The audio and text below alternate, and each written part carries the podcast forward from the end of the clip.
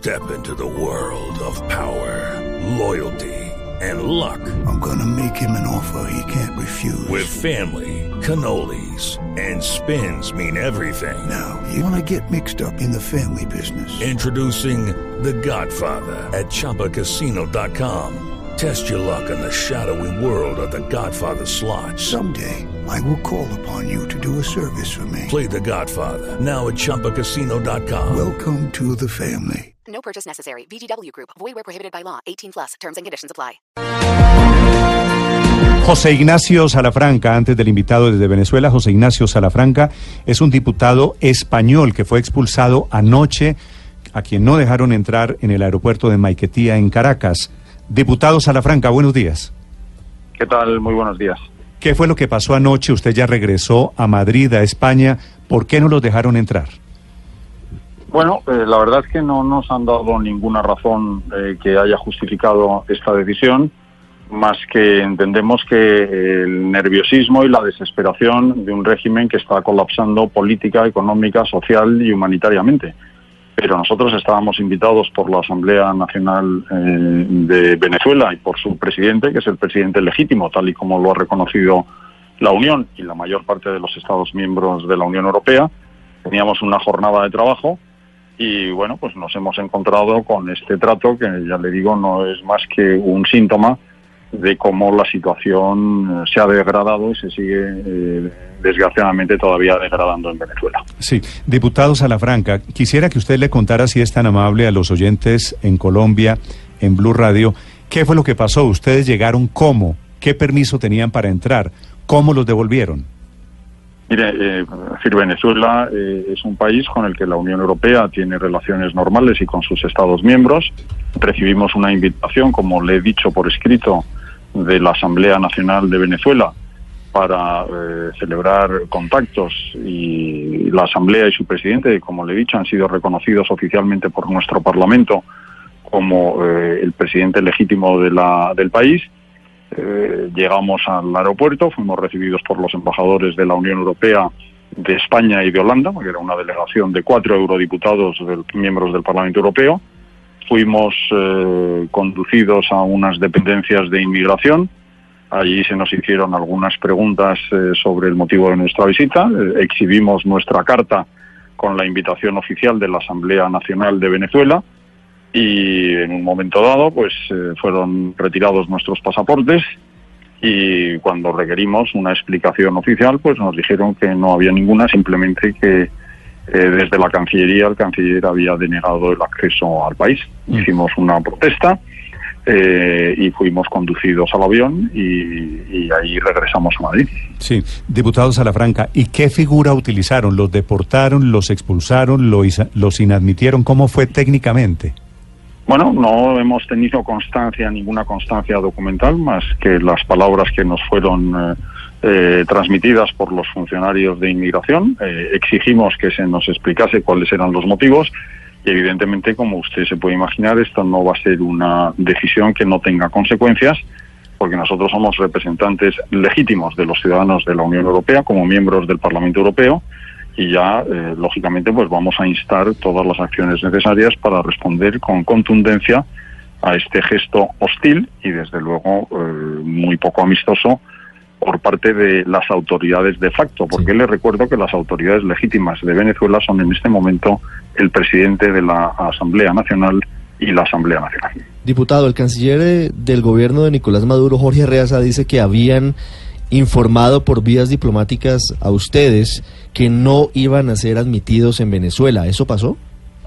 Eso es completamente incierto. Nosotros no hemos recibido ninguna comunicación y aunque la hubiéramos recibido, usted comprenderá mm. que nosotros no tenemos que tomar en consideración eh, absolutamente ningún criterio de unas autoridades que están usurpando mm. la soberanía nacional y el poder que corresponde en estos momentos, según la Constitución de Venezuela, a la Asamblea Nacional. Eso es rigurosamente falso y aunque se hubiese producido esa situación, nosotros lo habríamos desconocido porque, como le digo, nosotros viajábamos a Venezuela con una carta de invitación de la Asamblea Nacional. Pero para precisar, no hubo advertencia.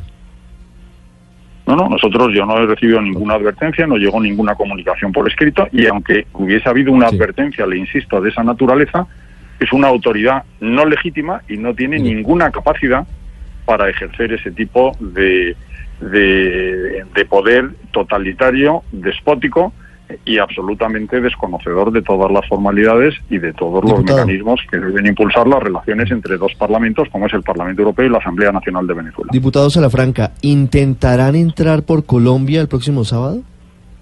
El próximo sábado vamos a seguir prestando nuestra contribución a, a tratar de paliar la gravísima crisis humanitaria que vive Venezuela. Hemos sido invitados por el canciller de Colombia y vamos a acompañarles desde Cúcuta a ese ejercicio de movilización de la ayuda humanitaria donde la Unión Europea ha, ha ya formalizado una importante cantidad para tratar de subvenir a las inmensas necesidades que tiene desgraciadamente el pueblo venezolano como consecuencia del desastre que en estos momentos eh, supone eh, el, el régimen del señor Maduro. Sí. Diputado, dice usted que ha sido invitado por el canciller colombiano.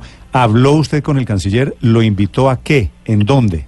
No, no, eh, yo no hablé con él, habló con uno de mis compañeros y nos invitó a acompañar el ejercicio de ayuda humanitaria que se va a celebrar el próximo fin de semana en Colombia. Piense usted que en este momento nosotros estábamos en el aeropuerto de Venezuela, eh, en el aeropuerto de Caracas, acabamos de regresar a Madrid, estamos viajando a Bruselas eh, y hemos recibido una invitación pues para estar allí presentes y acompañar el proceso de movilización de ayuda humanitaria, una parte muy importante de la cual proviene de los fondos y de los contribuyentes y de la solidaridad de la Unión Europea.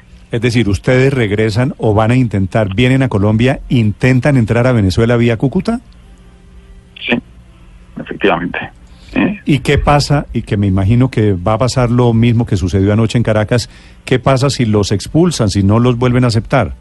Bueno, ya lo veremos lo que pasa. De momento nosotros vamos a pedir al Consejo de Ministros de Asuntos Exteriores, ya lo ha dicho el presidente del Parlamento Europeo en el día de hoy, que a nosotros como miembros del Parlamento Europeo se nos tiene que permitir desarrollar nuestro trabajo y desde luego vamos a pedir, vamos a pedir sanciones para el canciller de facto, que como le digo, eh, está usurpando, como el resto del gobierno del señor Maduro, las funciones constitucionales que en este momento le corresponden, según la Constitución de Venezuela, a la Asamblea Nacional.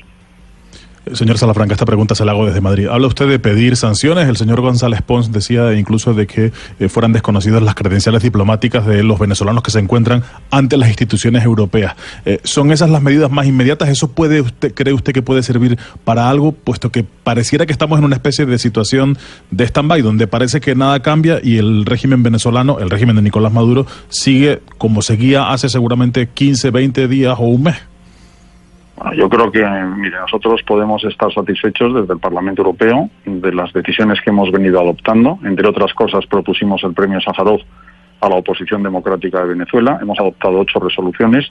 Hemos sido la primera institución de la Unión que reconoció a la Asamblea Nacional y, evidentemente, bueno, pues no es que no es que, eh, como me decía usted, es que se le retiren las credenciales diplomáticas. Es decir, si los representantes legítimos de los ciudadanos de la Unión Europea no pueden entrar en Venezuela por una decisión del canciller de facto, pues evidentemente el canciller de facto tendrá que estar a las duras y a las maduras, y nunca mejor dicho, eh, habrá que prohibirle la entrada en el territorio de la Unión Europea. Así que esa es desgraciadamente la dinámica en la que nos encontramos. Diputado, le pregunto acá desde Caracas, ¿es cierto que además de la retención del pasaporte que ustedes denunciaron, hubo una revisión del equipaje, quizás algo diferente, quizás buscando algo por parte de los funcionarios? Y si estos funcionarios le comunicaron de manera personal la razón por la cual no, no entraban. No, nos, eh, nos dijeron que teníamos que pasar un control de los equipajes eh, por si hubiese ahí algún tipo de, no sé, de cosas extrañas. Nosotros alegamos que como no habíamos entrado en el territorio venezolano, pues no podíamos tener nada en nuestros equipajes. Sí, hubo un oficial de la policía que nos dijo que teníamos que someternos a un control eh, de drogas o un control de nuestros equipajes. Sí, diputado, ¿por qué es tan difícil pasar ayuda humanitaria por la frontera entre Colombia y Venezuela cuando en realidad hay 5.000 puntos de contrabando regados a lo largo de esos 2.200 kilómetros de frontera? ¿Por qué los contrabandistas sí pueden pasar todos los días desde gasolina hasta ganado y los países que envían ayuda humanitaria, en cambio, si no lo logran?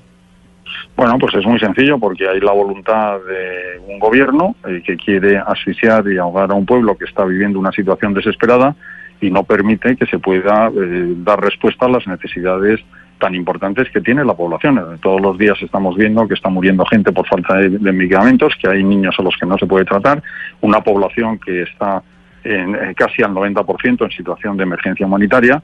Y realmente la razón es muy simple y muy clara, es decir, es porque el gobierno de facto no lo permite. Si lo permitiera, pues yo creo que esto se resolvería inmediatamente. Vamos a ver si en este nuevo intento las cosas se, se producen como esperamos y, y ojalá que la ayuda humanitaria pues pueda llegar a la, a la sufriente población de Venezuela.